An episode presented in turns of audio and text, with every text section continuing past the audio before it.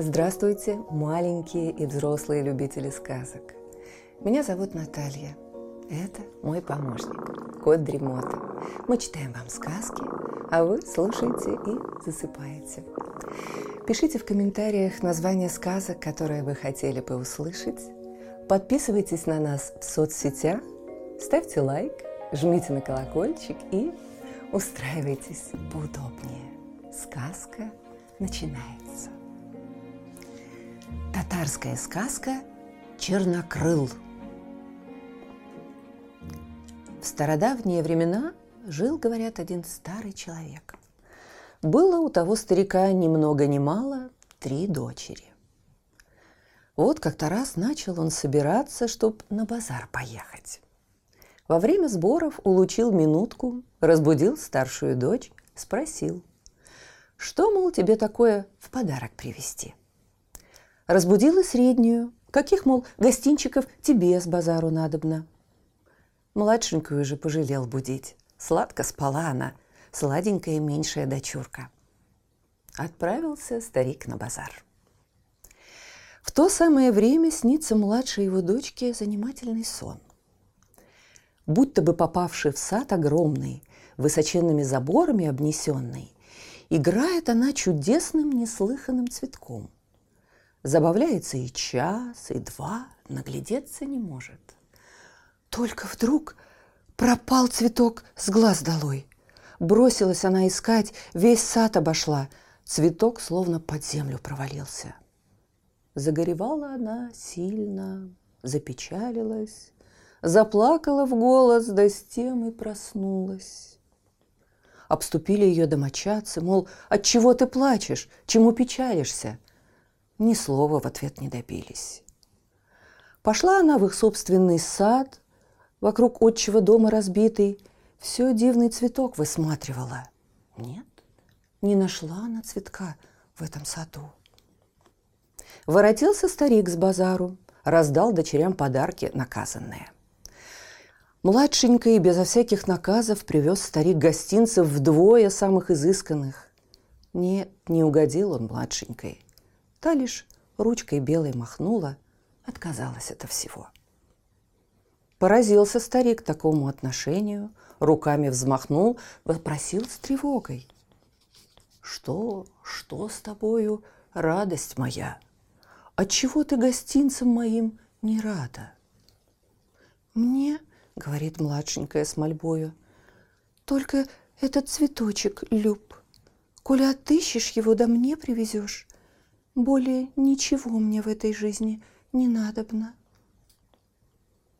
Знает, слыхал старик об этом цветке, что растет он за три девять земель в неведомых землях, однако изъявляет согласие и клянется привести его милой детоньке своей. Говорит он, привести-то его привезу, да не будет нашей семье польза от того цветка, а будет вред один. Пропустила доченька слова отцова мимо ушей. Мне, мол, цветок позарез нужен. Стал этот старый человек в дальнюю дорогу собираться и вспомнил в тот самый миг о сундучке старинном, от деда-прадеда доставшемся. Сказал ему дед перед смертью, «Коли попадешь в беду, открой сундучок и бери, что там лежит». Вспомнил старик об этом, бросился к сундучку, открыл и вынул оттуда свисток, три человеческих волоса да палку складную метровой длины с серебряными набалдашниками. Завернул старик с собою заветные вещички, пищу взял по возможности, распрощался со всеми и двинулся в путь. Много дорог он прошел и заплутался, наконец, в густом непроходимом лесу, где волки вокруг него собрались уже в алчную стаю. Растерялся старик, да сунул руку невзначай в правый карман и попался ему тогда давишний свисток. Выхватил его старый путник и дунул трижды. И поднялась, говорят, в том лесу такая буря страшная. Небо с землею смешались, и деревья вековые валило, как сухие тростиночки. Едва сам он уберегся от этой жуткой бури. И много еще приключений испытал старик в дремучем лесу, пока через месяц пути не оказался на обширной цветущей поляне. Жажда томит старика, и давний голод мучает. Обессилел старик хуже некуда. Бродит он вдоль поляны и поперек, ищет, где бы ему жажду утолить. Видит, стоит древний неохватный вяз, и ключ из-под него бьет светлый. Ахнул старик и припал к родниковой воде. Пил, пил, аж воды в роднике на глазах убыло. А к тому ключу звери хищные на водопой приходили. Вот углядели они, что воды вдруг почти что не стало, и бросились, рыкая на несчастного старика. Поднес он, дрожа свисток к рту, дунул трижды, и новая буря разметала зверей в разные стороны. Едва и сам-то старик уцелел от этакой напасти. Пошел он дальше, и скоро ли, нет ли, а только вышел в бескрайнюю знойную степь. Еды у него нет уже, питья нету, и сил, конечно, уже тоже совсем не осталось. Перестали старика ноги держать. Вдруг он вспомнил что-то, сунул руку в карман и вытащил один волос. Дунул старик на него. Улетел волос, а перед изумленным путником раскинулась скатерть, вся явствами и напитками уставленная. Остолбенел тут старик и понять не мог одного. Во сне или наяву ему все это привиделось. Утолил старик жажду и голод, одолел знойную степь и вышел к высокой каменистой горе с роскошным блистающим дворцом на вершине. Дунул старик на второй волос, подзаправился как следует, отдохнул и двинулся ко дворцу в гору. Через четыре месяца пути, на первый же день месяца пятого, оказался старик возле роскошного сада, что окружал пышным валом тот блистающий дворец.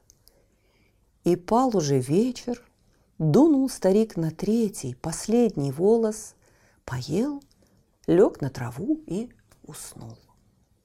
С рассветом вздрогнул старик и проснулся, и вспомнил тотчас, что занесло его сюда за цветком невиданным. И полез старик на ограды, и спрыгнул в сад, и пошел искать то злополучное растение. В саду ягоды растут, в саду плоды на ветках висят ароматные, а посреди сада за ягодами, за плодами растет цветок невиданный, старику весьма надобный, да не один, а целая клумба. Нарвал старик не букет, но три цветка, по одному каждой дочери. Сорвал и осторожно стал выбираться. Уж возле ограды он был, когда раздался шум и скрежет ужасный. Потемнел светлый день, и опустился перед стариком огромный, страшный чернокрыл орел с железным клювом и железными когтями и вопросил громовым голосом. «Как посмел ты в мой сад забраться? И куда поволок ты эти цветы?» Поначалу старик онемел от испуга – Потом рассказал Чернокрылу о трех дочерях своих, о младшенькой, которая во сне видела цветок чудесный и влюбилась в него без памяти. После чего закликотал Чернокрыл и сказал старику.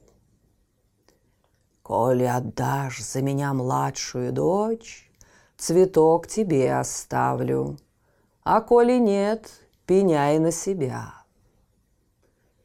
Не хочется старику младшенькую свою за этакое чудовище отдавать. Да делать нечего. Мотает он согласно головою. Отпустил его чернокрыл и наказал на прощанье. В такое-то время доставь ко мне свою дочь. И срок назначил самый короткий. Ладно, отправился старик домой. Попалась ему, однако, на пути река широкая, бурная. Не мог ее старик пересечь, как ни старался. Опустились руки у старика. Да вовремя вспомнил он о палке с серебряными набалдашниками. Вынул старик палку из мешка заплечного, взмахнул трижды над рекою, и встал перед ним мост с ажурными перилами. Перешел он реку, дальше двинулся и добрался до леса того дремучего, где свистком от зверей хищных спасался. Устал старик, из сил уже выбился, замер он перед лесом и не знает, что ему делать, как пройти сквозь лес непроходимый. А Чернокрыл тем временем старика уже заждался и вылетел посмотреть, что там и как.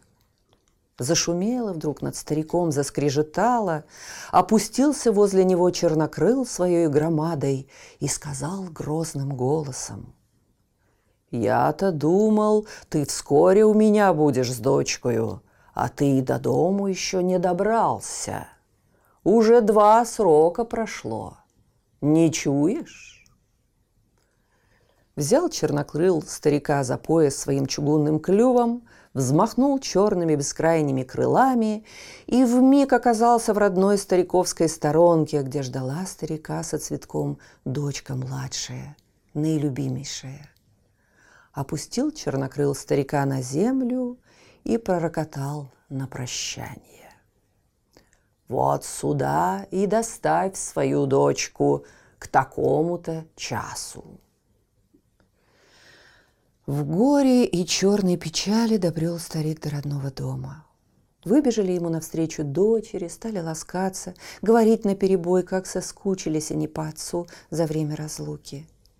Не весел был, однако, старик. Протянул он младшей дочери цветок злополучный и воскликнул. «Ах, дочь моя! Видно, на погибель твою привез я этот цветок. Хозяин его, страшный чернокрыл с железным клювом, хочет тебя замуж взять. Вот уж и сам за тобой прилетел и ждет тебя в назначенном месте. Как вымолвил он это, так все заплакали, запричитали. Не отдадим, мол. Заперли они двери, ставни закрыли, младшенькую в дальней комнате упрятали, спать улеклись. Ждал, ждал чернокрыл в назначенном месте, Уж и вечер настал, и ночь наступает. Не вытерпел чернокрыл, Взмыл черную горою воздух, К дому старика полетел. Поднял он лапу с железными когтями, Разбил окно и влетел в покое. Взял чернокрыл перепуганную девицу И унес в свой край, На высокую гору, в блистающие дворцы.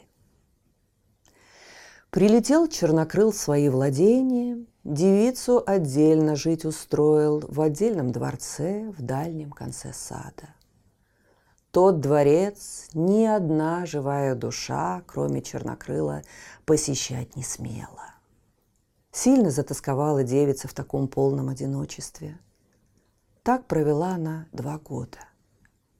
И в конце второго – запросилась у Чернокрыла домой съездить, родных повидать. Чернокрыл говорит. Два часа с четвертью на дорогу туда тебе, четыре часа с родными проведешь, два часа с четвертью на обратную дорогу.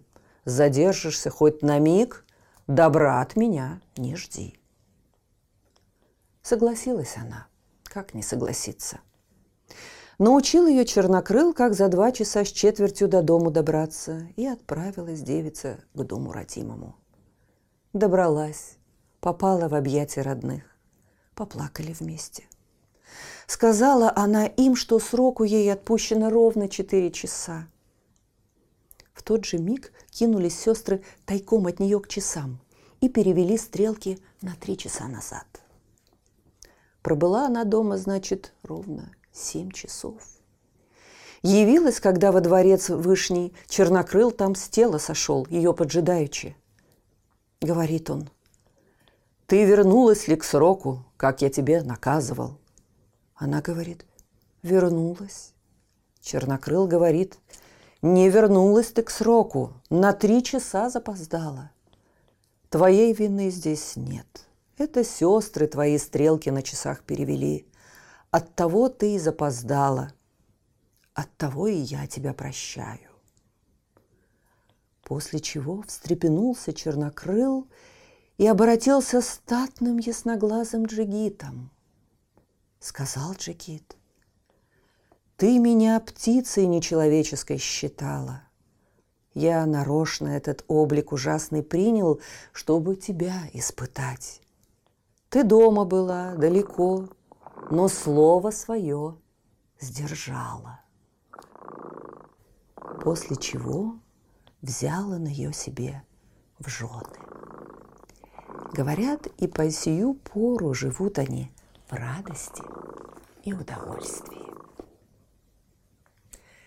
Слышите, кот Дремота запел свою песенку. Это значит, что пора засыпать. Мы обязательно встретимся снова. Ну а сейчас спокойной ночи.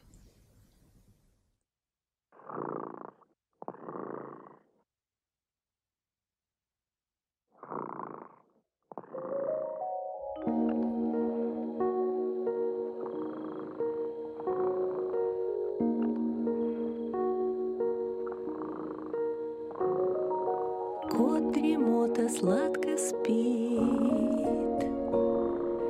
Песенку свою урчит. Только ты не подпевай, Тихо-тихо засыпай, Чтобы